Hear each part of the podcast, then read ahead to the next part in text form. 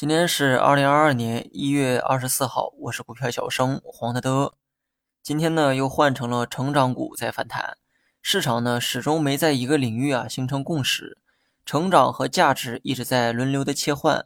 今天的指数呢均有反弹，不过个股层面依旧是跌多涨少，赚钱呢依旧是很难。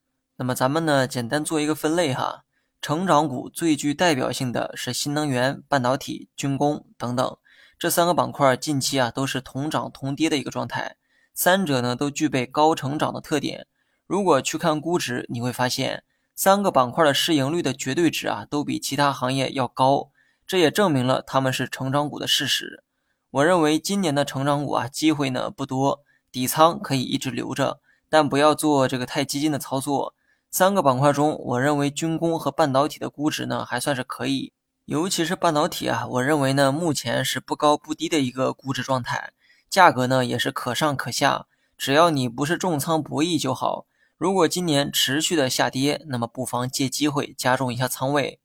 然后呢，说一下白酒，白酒之前啊说过很多遍，最好的机会在去年末，走到今天呢，很难判断还会不会有明显的行情。不过呢，你也不用担心它的价值，我只说没有像去年那么好的机会。但我可没说有风险哈，一直拿着白酒，相信可以跑赢市场，或者随市场波动也是不错的选择。那么白酒呢，需要关注年报的一个披露，只需要关注头部几家公司就好，只要业绩没有暴雷，那么股价呢就不会有太大问题。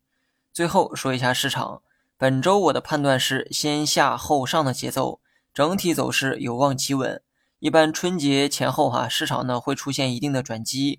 因为节前人们的交易热情啊，普遍呢都比较低，而节后交易热情又会恢复，所以转机朝哪个方向取决于之前的走势。如果之前是大涨，那么节前很可能会先回落，因为节前量能会萎缩，交易热情都不高。反过来，如果之前呢是大跌，节前呢有可能会出现止跌企稳，原因呢也是因为量能萎缩，交易热情不高。之前下跌的那个动力啊，会得到一定程度上的抑制，所以仅剩的一周，我估计呢会以稳为主，要么止跌，要么是小幅的反弹。但我希望这句话不要成为你玩短线的理由。别问为什么，新的一年我不想再重复去年说的话。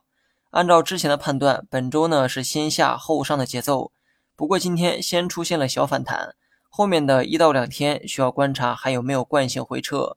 如果能在回撤的基础上再反弹，会更符合技术语言。好了，以上是全部内容，下期同一时间再见。